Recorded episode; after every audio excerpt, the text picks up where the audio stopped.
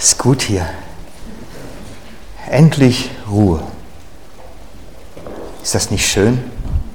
Ruhig werden können? Ich habe mir gedacht, so als Bild bringe ich euch mal so einen Relax-Sessel mit, damit sich dieses Bild bei euch festsetzt. Ich habe einen lieben Menschen kennengelernt, der erzählte mir von seinen Ferien. Und er erzählte, er wäre in Finnland gewesen und hätte dort so eine Hütte gehabt am See. Und sie wären mit dem Auto hingefahren und hätten Lebensmittel und alles für die gesamten zwei Wochen mitgenommen. Und er wäre verrückt geworden. Er hätte da am See gesessen und es war nichts. Also wirklich nichts. Es war windstill und das Einzige, was man hören konnte, waren die Mücken. Sagt er auch nach zwei Tagen Mücken zu hören, wird das langweilig und am dritten Tage wird man verrückt. Und nach einer Woche ist er nach Haus gefahren. Was ist mit uns los, dass wir nicht mehr ruhig sein können?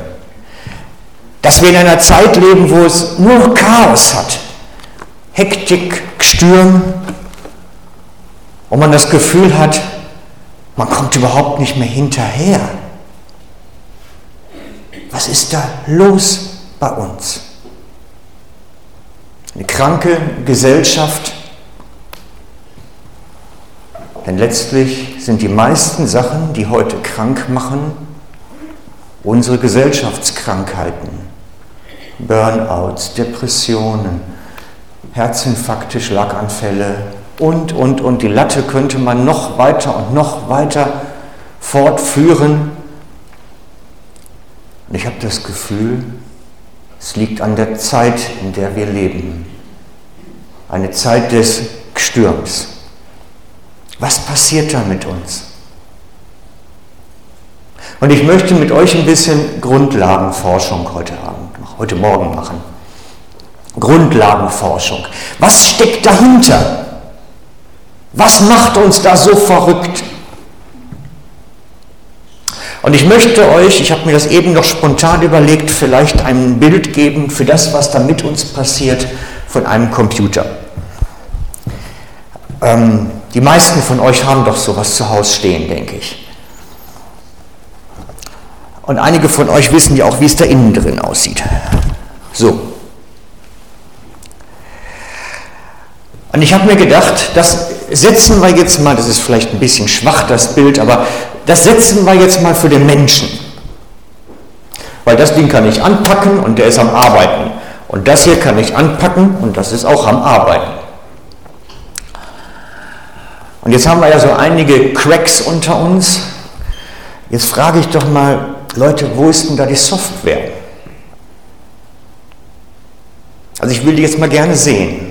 Wo ist da die Software? Ja, da war die richtige Antwort.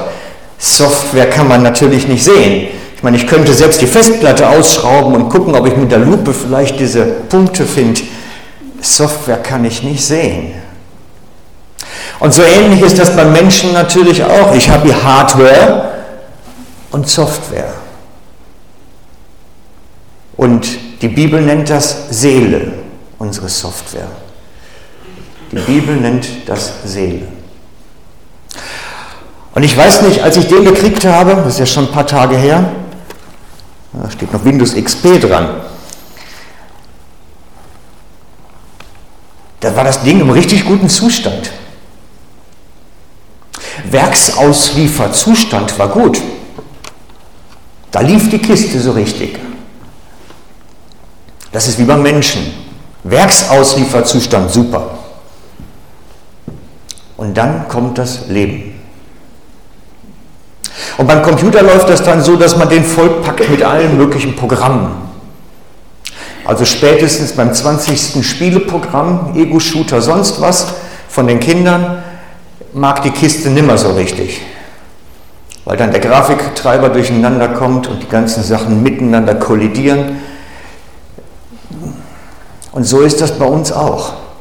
Unser Leben wird immer voller, immer voller und es kommt immer mehr dazu und irgendwann streikt die Software.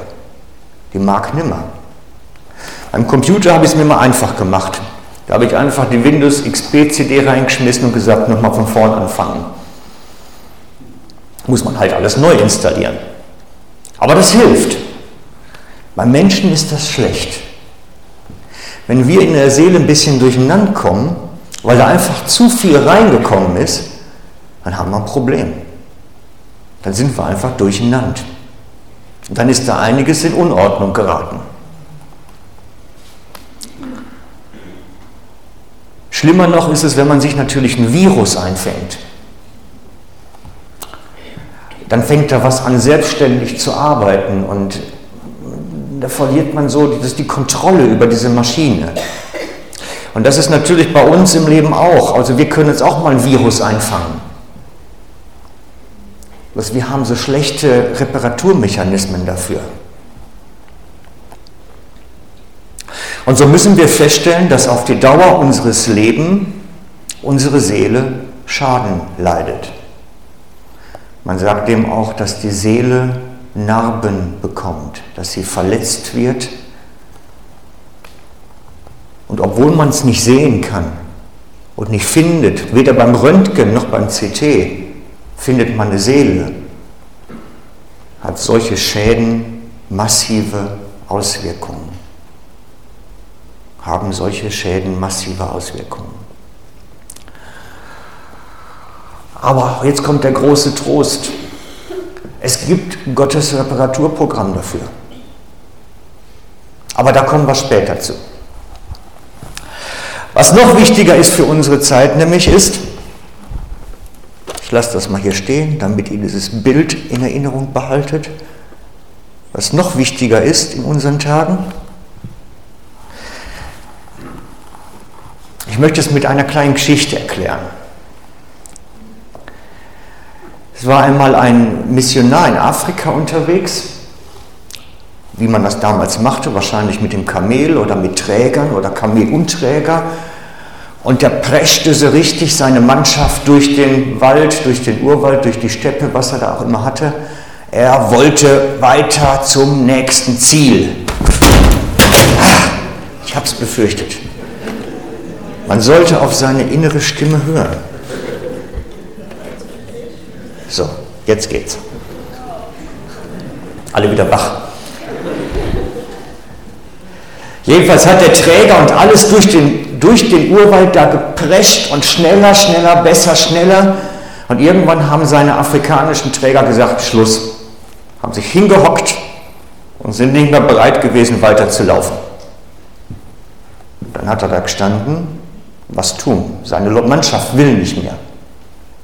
Und da haben die Afrikaner ihm erklärt, wir müssen warten, dass die Seele hinterherkommt, die haben wir unterwegs verloren. Und genau das ist das, was bei uns manchmal passiert. Das, was wir als Gefühl empfinden. Dass wir durch das Leben preschen mit Vollgas und schneller, schneller, schneller und letztlich die Seele irgendwo vergessen unterwegs. Sie kommt nicht nach. Und dann ist es wichtig anzuhalten, dass die Seele wieder nachkommen kann. Jetzt ist es natürlich so, dass dieses schneller, schneller nicht etwas ist, was wir uns aussuchen. Das ist das, was das Leben uns aufdrückt, förmlich. Wie gehen wir damit um? Wir leben doch hier, hier im Jetzt. Und wenn ich den falschen Beruf habe, oder mit den falschen Leuten unterwegs bin, dann gibt es diesen Druck, dieses schneller, schneller. Die Maschine kann noch einen Takt zulegen. Und dann kommt das, was uns krank macht. Alle. Auch mich schon.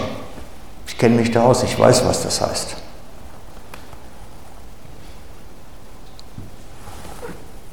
Und dann rede ich hier heute vom Land der Ruhe. Was hat das jetzt damit auf sich? Ich bin ins Stolpern gekommen für mich persönlich bei meinen eigenen Studien, als ich Hebräer 4 gelesen habe. Hebräer 4 steht, ich lese es in einer der besten Übersetzungen, auch wenn es ein bisschen komplizierter tönt. So lasst uns nun mit Furcht darauf bedacht sein, dass sich nicht etwa bei jemand von uns oder euch steht hier herausstellt, dass er zurückgeblieben ist, während doch die Verheißung zum Eingang in seine Ruhe noch besteht.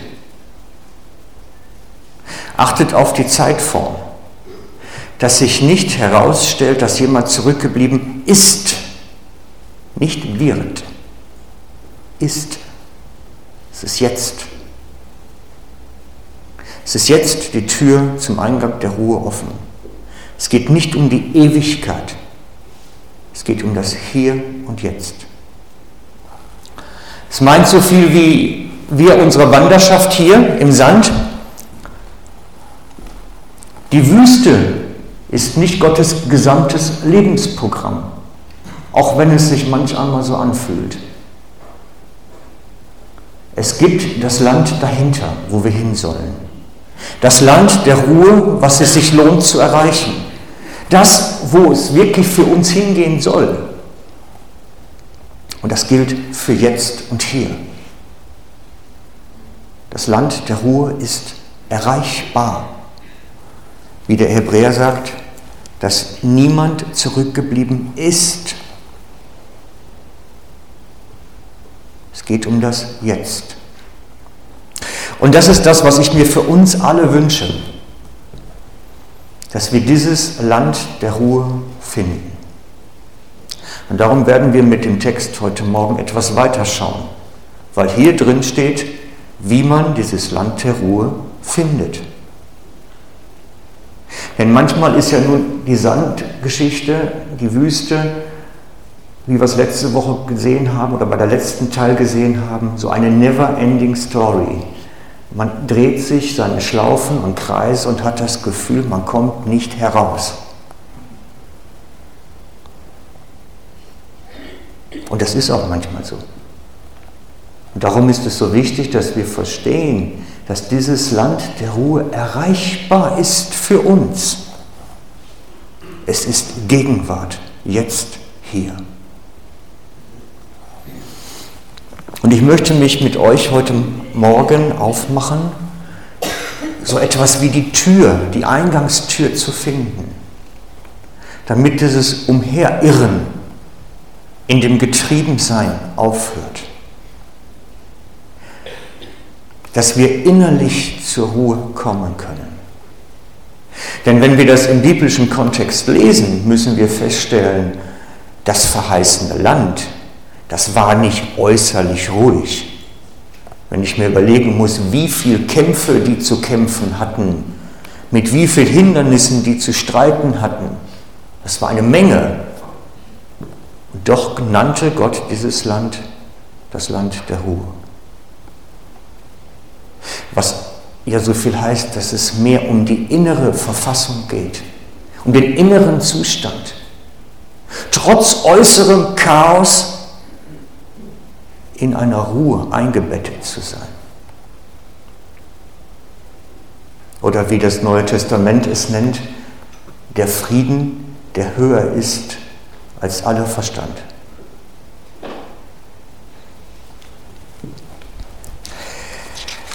Wie kommen wir nun dahin, in dieses Land der Ruhe?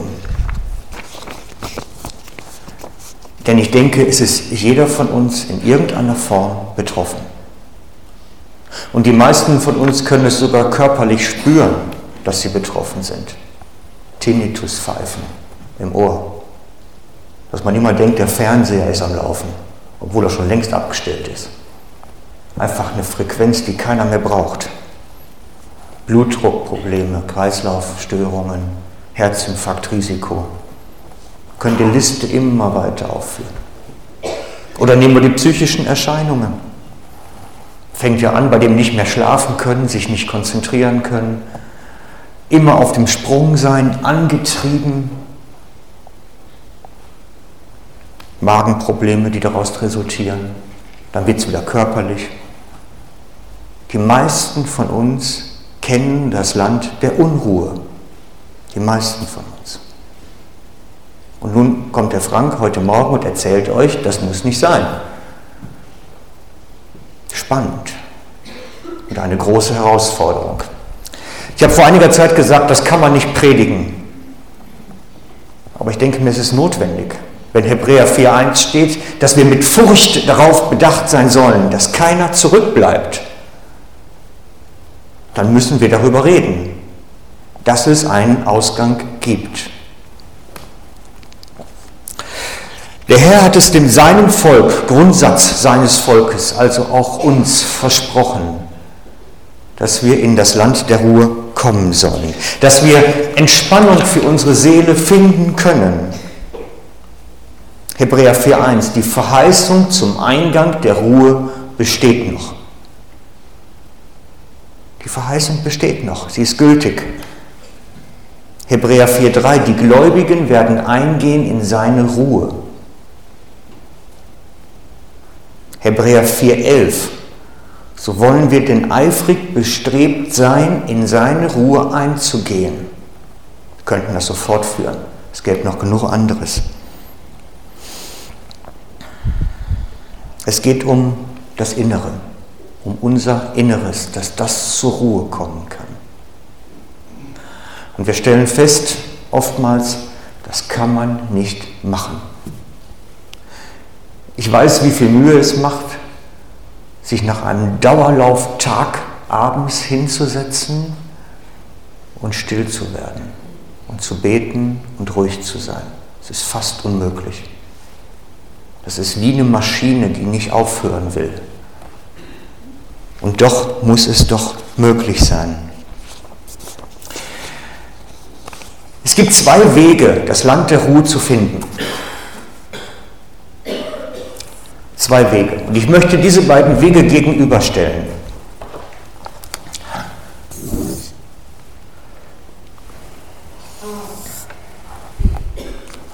Ich möchte noch keine Überschrift drüber setzen. Der eine Weg, den versucht die ganze Welt. Machen wir mal eine Eins darüber. Den versucht die ganze Welt. Das ist der Weg der Absicherung.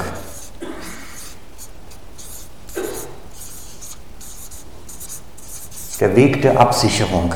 Ich muss nur genug Finanzen auf der Seite haben, dann brauche ich keine Unruhe über meine Pensionszeit machen. Ich bin ja versorgt. Ich muss nur dies, das, jenes machen, um die Versorgung auf Dauer sicherzustellen. Dann kann ich ja ruhig werden. Hat viel mit Geld zu tun, mit Ressourcen. Und ich kenne genügende, die förmlich auf die Pension hinleben, weil darauf haben sie ja hingearbeitet, um dann, wenn da nichts mehr ist, zusammenzubrechen und zu sterben. Traurig, aber wahr. Das ist ein Weg zu versuchen, ruhig zu werden, weil dann hat das Krampfen ja endlich ein Ende. Zweitens, dass man sich unabhängig macht von Menschen. Unabhängig.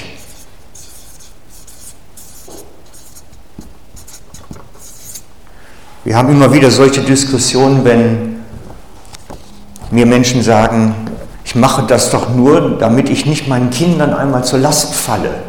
Ich mache dies, das, jenes, um unabhängig zu sein, um nur keinem irgendwie mal, letztlich geht es ja um einen selber, nicht um die anderen. Ich will Unabhängigkeit. Das, ist, das sind Wege, die kennt ihr alle. Und das sind Wege, die gehen fast alle.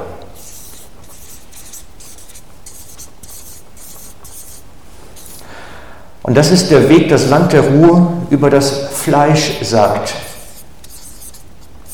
Paulus. Über das Fleisch zu suchen.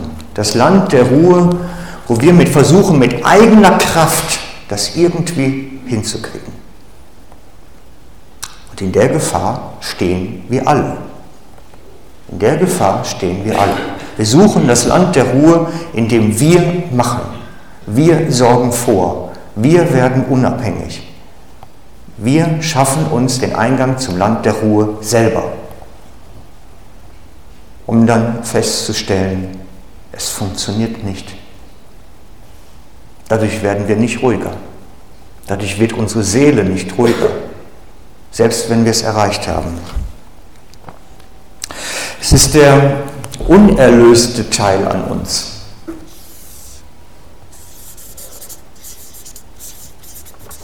Der unerlöste Teil oder der alte Mensch,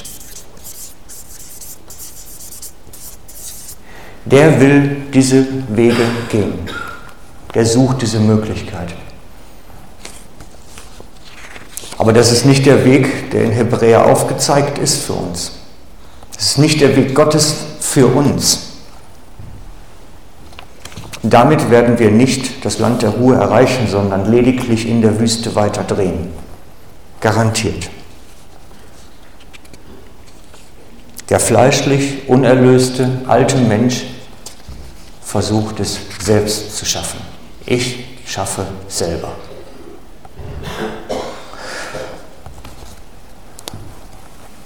Und dem gegenüber stellt Paulus dann immer den Geist, also den neuen Menschen. Neuer Mensch oder der erlöste Teil.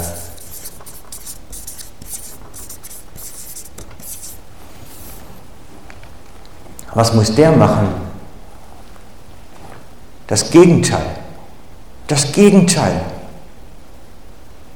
Er macht sich abhängig. Er macht sich abhängig von Gott. In der völligen Abhängigkeit von Gott kann ich nur das Land der, oh, habe ich falsch gemacht, ne? Da wäre das B gewesen und da das H. Abhängig von Gott. Er macht sich abhängig. Genau das Gegenteil. Er muss die Absicherung aufgeben.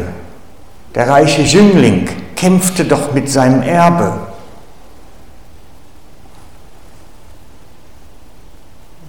Fehlende Absicherung müsste man das nennen.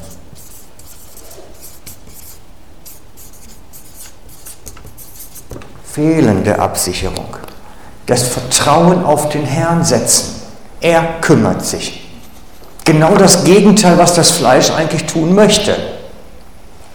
Der alte, unerlöste Mensch will es selbst in den Griff kriegen, will alles drum tun und Gott fordert eigentlich genau das Gegenteil. Und jetzt wird es natürlich dann schwierig. Wie kriegen wir das hin? Das schaffen wir nur, wenn wir den alten Menschen sterben lassen. Stückchen für Stückchen für Stückchen wenn wir den alten Menschen in uns sterben lassen, immer mehr und immer mehr Vertrauen wagen. Nur dann werden wir das Land der Ruhe finden. Nur dann.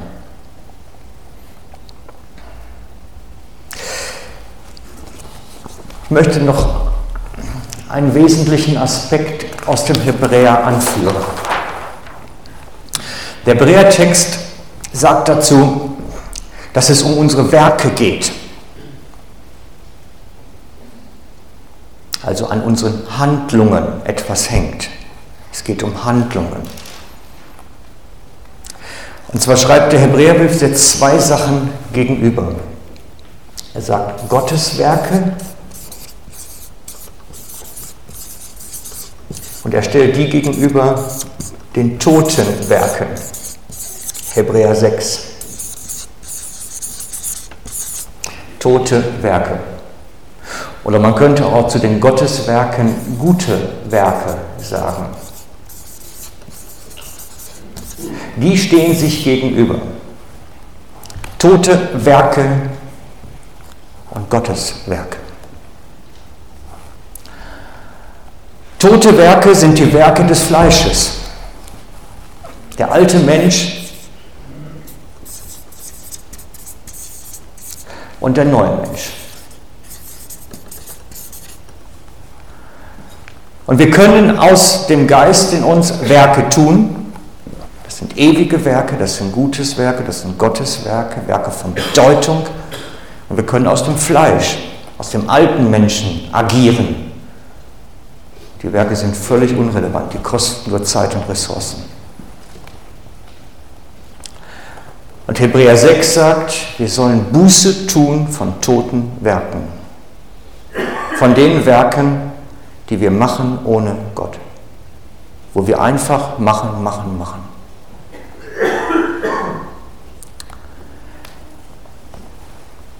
Darum ist es so wichtig, dass wir lernen, die Werke Gottes zu tun. Dass wir das wirklich lernen und praktizieren. Weil das ist die Tür, die Ausgangstür aus der Wüste. Die Lektion, ich mache das, was Gott mir sagt und das andere lasse ich sein. Ich lege die Sachen ad acta. Es ist so entspannend, nicht mehr alles tun zu müssen, sondern nur noch das, was Gott einem zeigt. Es ist so entspannt. Das Problem ist nämlich, dass wir als gute Christen doch beides versuchen.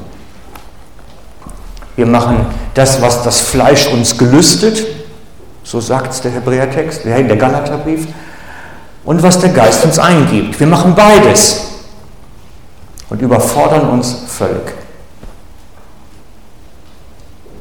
Das tut sich nicht mal die Welt an, was wir uns antun indem wir beides versuchen hinzukriegen. Und gehen dabei vor die Hunde. Anders kann man das nicht nennen. Es gibt so etwas, wenn ihr euch vielleicht noch einen Bibeltext mit anschauen wollt, im Galaterbrief, der erscheint mir extrem wichtig für das, was ich euch heute Morgen aufzeige. Galater 5, Vers 11. Nein, Entschuldigung, 5, Vers 16. Wandelt aber im Geist, so werdet ihr die Lust des Fleisches nicht vollbringen. Denn das Fleisch gelüstet gegen den Geist und der Geist gegen das Fleisch. Und diese widerstreben gegeneinander so dass ihr nicht das tut, was ihr wollt. Das Fleisch und der Geist in uns, ist ja beides in uns, streiten miteinander um das, was wir tun. Darum tun wir nicht das, was wir wollen, weil das Fleisch meist siegt. Deswegen brauchen wir es so sehr, zu diesem Blickwinkel zu bekommen und zu lernen, nur noch das zu tun, was Gott uns zeigt und das andere zu lassen. Freunde, das heißt natürlich nicht, dass ihr morgens dann vor dem Kühlschrank steht und erstmal beten müsst, was ihr zum Frühstück esst. Also ich übertreibe es bewusst, es geht um die Impulse, die Gott uns gibt. Es gibt Dinge, die tun wir sowieso und es gibt Dinge, die wir aus dem Impuls Gottes tun müssen, lernen müssen. Er will uns führen. Er will uns führen. Römer 8,14. Wenn ihr die Bibel mit habt, schlagt es ruhig gerade auf.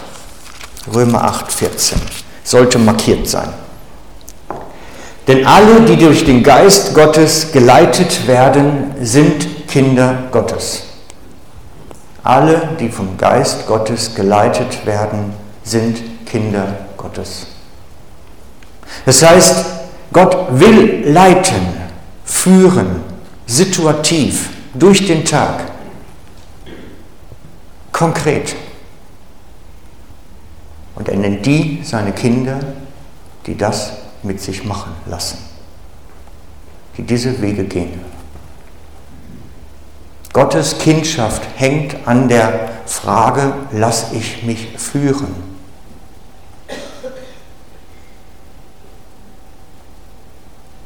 Und da ist der Ausgang aus der Wüste. Da ist der Ausgang aus der Wüste. Und ich glaube, dass wir da alle Wachstumspotenzial haben.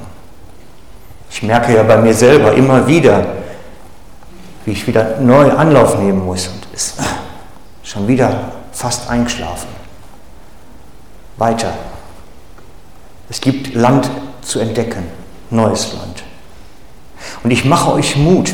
Gebt euch nicht mit dem zufrieden, was jetzt ist, sondern macht euch auf die Reise, diese Tür zu finden, diese Ausgangstür, diese Tür aus der Wüste raus, indem ich mich auf das beschränke, was Gott für mein Leben sich gedacht hat. Und nicht noch selber anderen Sums drumherum mache. Es ist so entspannend.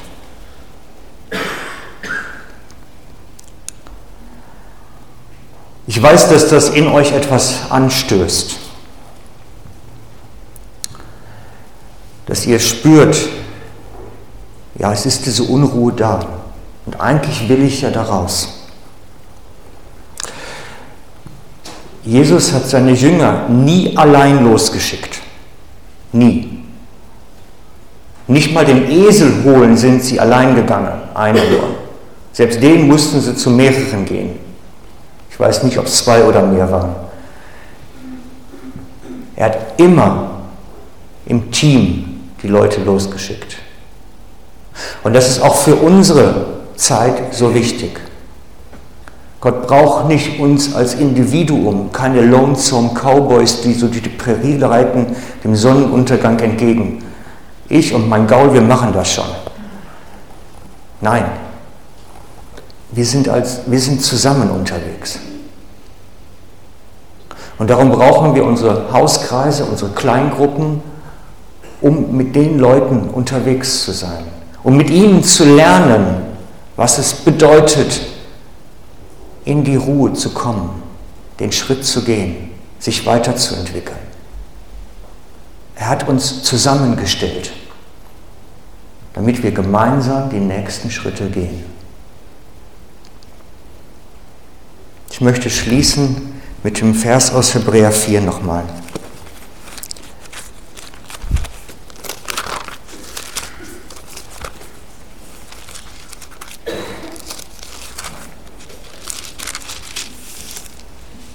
So lasst uns nun mit Furcht darauf bedacht sein, dass sich nicht etwa bei jemand von euch herausstellt, dass er zurückgeblieben ist, während doch die Verheißung zum Eingang in seine Ruhe noch besteht.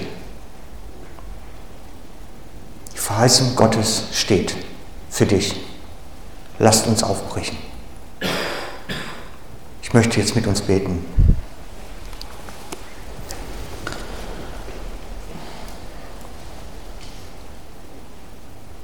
Vater, und ich danke dir, dass du es eingerichtet hast, dass diese Tür für uns offen ist. Dass du es gemacht hast, dass wir wirklich ankommen können in deiner Ruhe.